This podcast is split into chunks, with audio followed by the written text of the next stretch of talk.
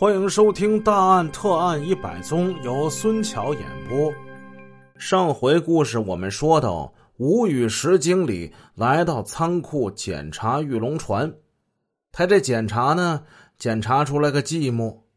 实际上，除了这九个发往沈阳的箱子里有东西以外，其他所有箱子全是空的。只要他再细心一点，多打开一个箱子。他都不至于上这个恶当。这一次的骗局对吴雨石和李卫华都是相当成功的，骗子们得逞了。那李卫华他本身他就是深信不疑啊，现在连这吴雨石的警觉与戒备也都是渐渐淡化，并逐渐消失了。后来应李卫华的要求，谭光业把那九条玉龙船。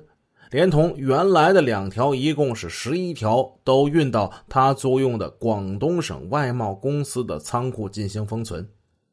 李卫华第二次向谭光业支付了两条样品船的货款，这样总计四十三万八千元的现款就落入了这群骗子的手中。这帮骗子们骗到了第一笔钱，这对他们有很大的意义。使他们有了进一步下更大一盘棋、进行更大的诈骗活动的经费。钱已经给完了，吴雨石后知后觉，哎，既然已经到了广东，就应该去一趟信宜玉雕厂看一看才对呀。嗯，得对厂家了解一下，是不是？也对行情了解一下。于是他就向李卫华说了自己的想法。李卫华现在已经完全是向着那帮骗子了，因为他有好处嘛。他就这么说的：“这信宜啊，太远了，都已经快到广西了，车票呢很不好买。既然已经看到货，而且这港商也是表示满意了，是吧？为什么偏要去信宜去看呢？”吴雨石看手下这业务员有点不太听话，那只好是跟厂家去谈。厂家呢就谭光业嘛，他就跟谭光业提这个要求。谭光业哪能让你去信宜呢？你你要一去信宜，那那不露馅了吗？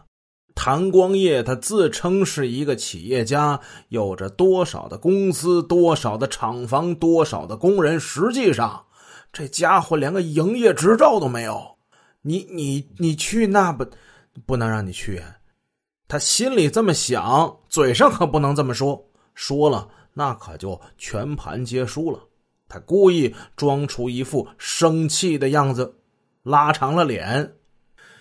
吴经理啊，我们公司在广州就有办事处啊，在这里也有货啊，而且你们已经看到了，是吧？你们你们买的是我们的产品嘛，又不是买我们工厂，是吧？信宜离这里有四百多公里呢。嗯，路很不好走。那接下来我还要去深圳办事，要看你自己去看吧啊，我就不奉陪了。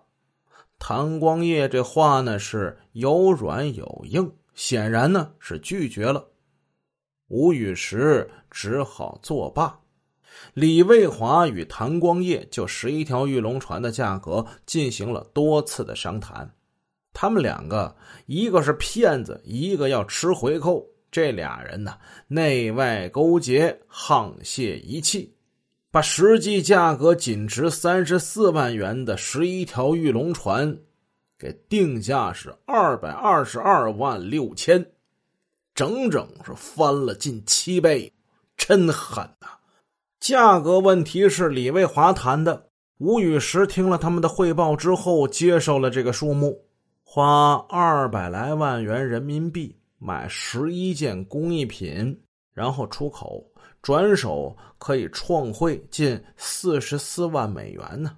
这个买卖干得值啊！无论是身在广州的吴雨石、李卫华，还是远在沈阳的刘大为，还有公司的许多人，他们都对这个业务感到欢欣鼓舞。在那段时间，他们都做了很多的好梦，但是啊。哎，乐极生悲。吴雨石之前不是不在流花宾馆住了吗？觉得那宾馆太高档，租个便宜的吧。好，这小旅店吧，倒是便宜。那便宜是便宜，有贼哈！吴雨石在酒店被偷了两千四百块钱，两千四，数目不小啊！吴雨石头疼了，加之来广州的任务基本已经完成了，他就跟李卫华说：“那价格既然已经定了，你就签合同得了啊！”吴雨石于二十六号飞回沈阳。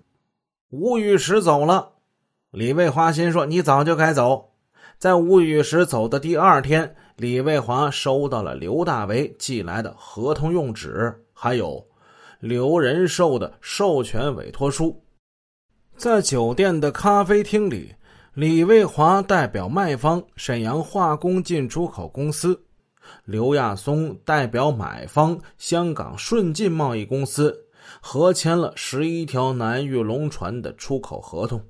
合同明文规定。买方用信用证结算，开证行为新加坡法国国家银行，通知行为中国银行沈阳分行。信用证在合同签约后七日内开到沈阳中国银行，否则将处买方以合同总价百分之五的罚金。下午，李卫华代表需方。谭光业代表供方合签了十一条南玉龙船的购货合同。至此，玉龙船诈骗圈套的绳索已经牢牢的套住了沈阳化工进出口公司。绳索的两端分别握在刘亚松、谭光业这群骗子的手中。